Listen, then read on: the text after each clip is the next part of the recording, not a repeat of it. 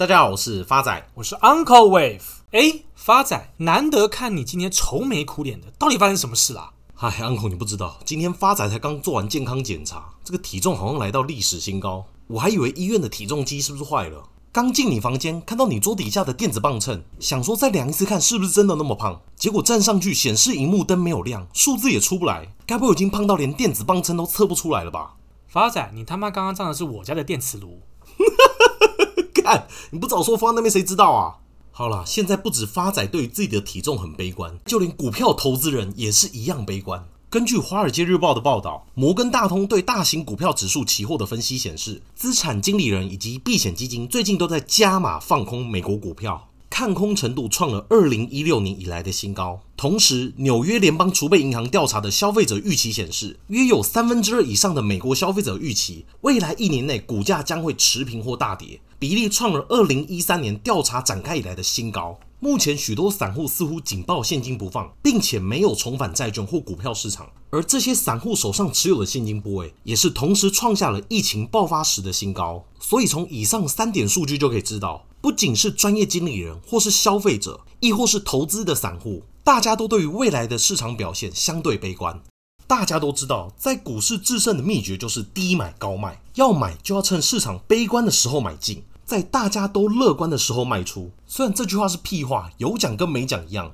不过重点还是要知道，涨到哪里叫做高，跌到哪里叫做低。而大部分的投资人往往都在市场极度悲观中受不了内心的恐惧而卖了股票，之后因为害怕风险就再也不敢进场。像美国刚公布六月份的通膨年增九点一个 percent，高于市场预期。考量到联准会主席鲍威尔摇摆不定的利率政策，再加上市场一堆媒体拼了命在释放利空消息，已经把投资人搞得人心惶惶。现在一听到风吹草动，无论损益，先砍再说。而这些投资人抱着现金站在场外，等到下一次没有风险的时候再进场投资。但这样避开大跌的投资心态，往往也会避开大涨的行情。在股市当中追求零风险，只会付出更高的代价。这个在心理学有一个专有名词，叫做零风险偏误。它指的是人类往往把风险降到零，而付出过多的代价。书中有个举例还蛮贴切的。假如你今天要被迫玩一个左轮手枪的俄罗斯轮盘游戏，游戏规则很简单，在左轮手枪的六个弹夹随机塞入子弹。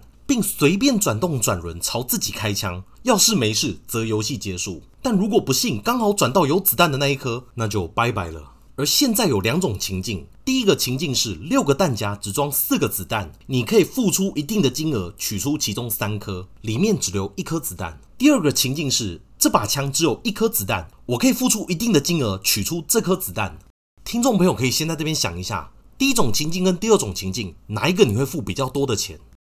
这边发仔公布答案，根据实验结果出来，有百分之八十以上的人在第二种情境下愿意付出更多的钱，换取把风险降到零。但如果今天理性的想一下，第一种情境的几率，我从六分之四降到六分之一，几乎少了百分之五十以上的幅度；而第二种几率是从六分之一到零，少了百分之十六。第一种情境，四颗子弹取出其中三颗，就几率上来讲，降低的幅度比第二种情况从一颗降到零还要多上了三倍。但大家却愿意付出比较高的代价去换取一个确定性，这是非常不合理的一件事。发仔还可以举其他例子，如果今天政府要把飞机失事的几率降到零，难不成要禁飞所有飞机？那如果今天政府要把交通事故的几率降到零，那是不是要禁止所有人开车？甚至你今天要把确诊的几率降到零，难不成每天二十四小时都要戴着防毒面具、背着氧气筒吗？所以这个零风险偏误要表达的地方就是，如果今天一昧的要把风险降到零，那会付出与之不成比例的代价。回过头来看投资市场也是一样的意思，持续等待低点，也许最后只能买到更贵的股票。现在疫情也还不知道会不会有再次爆发的可能，中美贸易战也还没有结束，更不要提通膨的问题迟迟还没解决。这些在悲观的投资人眼中都是风险。为了避开这些风险，他们付出的代价就是买不了股票，并且任由现金部位遭到 QE 稀释、通膨侵蚀。等到最后真的要进场的时候，又是下一波的高点了。回过头来看台股，过去的经验告诉 Uncle，涨是要停止，要等利多；跌是要终止，要等利空。这是台股常年涨跌不变的定律。股市跌势停止要靠利空，越是利空测试出来的底部就越扎实。心理造就百分之九十个 percent 的行情。股价起伏的原因，有时并非受经济发展的影响，而是市场对消息的反应及心理因素。好消息未必一定会令股价上涨，坏消息也未必让股价一定下跌。投资人对市场的心理预期才是反映股价的主要因素。这次跟往常不太一样，CPI 创历史新高的同时，国际股市的龙头美国股市还有台股。皆出现了一个关键讯号，开低走高，利空不跌。就连护国神山台积电更是领先大盘，率先突破月线。Uncle 自己帮大家做了一个功课，以过去十年来，只要每次的融资减幅大于指数的跌幅超过七点二个 percent，台湾加权指数必定短线落底，而之后伴随而来的都有两千点以上的涨幅。Uncle 以近期台股三次修正为例，第一次的修正从二零二一年四月二十九号的高点一七七零九修正到二零二一年五月十七号的低点一五一五九，指数跌幅十四点四八个 percent，融资减幅二十一点六八个 percent。融资减幅大于指数跌幅七点二八个 percent 之后，台湾加权指数就从一五一五九涨到一八零三四，指数上涨高达两千八百七十五点。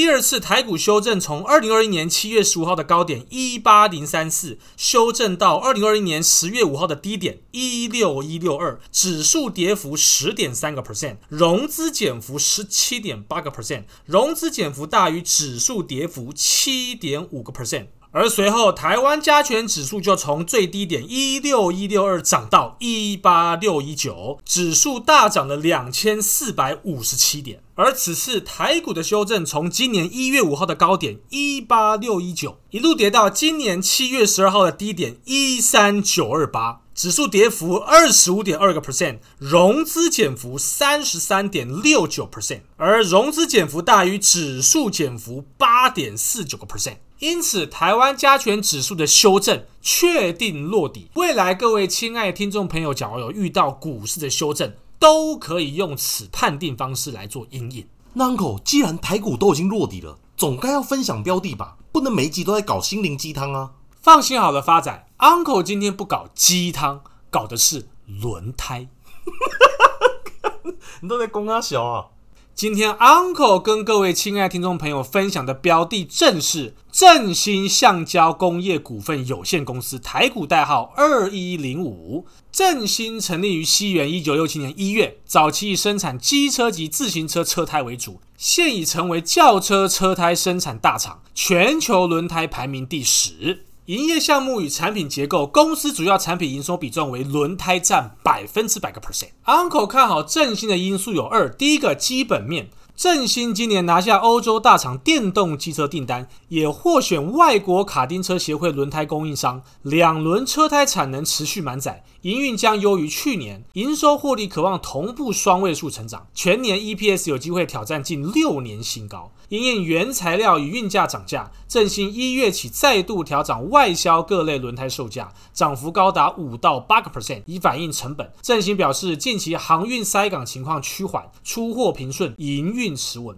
由于 Gogoro 的电动机车胎、印度机车第一大厂 Hero 的一般机车胎都是正兴客户，加上自行车胎需求持稳，正兴两轮车胎今年产能持续满载，供不应求。因应客户需求畅旺，云林自行车胎新厂将于七月投产，扩大外销自行车胎产能。除既有客户外，正兴近期也接获欧洲大厂新款电动机车指定配套轮胎订单，一月开始出货，并荣获澳洲卡丁车协会轮胎供应商，取得五年比赛用胎订单，每年都有固定订单量出货，挹注营收。另一方面，正兴今年也打算抢攻特斯拉电动车补修轮胎市场商机，加上 Polaris 等大厂有计划推出电动沙滩车案，正积极洽谈电动轮胎订单。正兴因应原材料价格上涨，继今年一月再度调涨轮胎售价后，第二季陆续再启动新一波价格调涨计划，涨幅约三到八个 percent。由于原材料及运价涨价，碳黑价格更进一步垫高，原物料价格持续处于高档，成本压力持续增加。米其林等大厂陆续宣布涨价，正兴为疏解成本压力，也跟进调涨。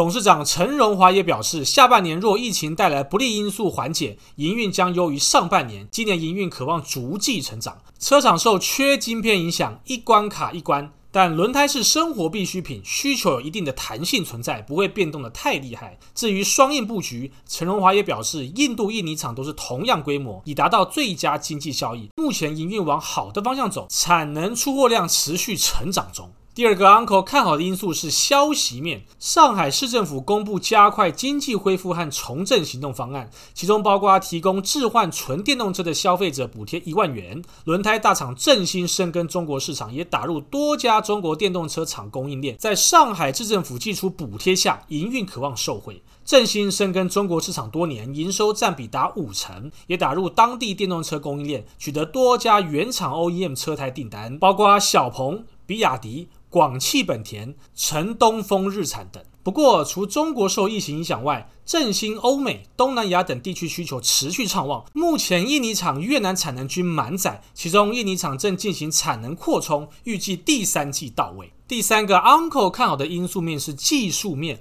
目前，振兴位于波浪理论的疯狗浪反弹波之中，未来振兴会反弹到的目标价会落在。四十二点三，假如以股价三十五点八起算，预期波段涨幅有十八个 percent。Uncle 在此做一个总结：股市下跌不用慌张，而通膨来临，手持现金才是最大的风险。谢谢大家，我是 Uncle Wave，我是发仔，我们下次见。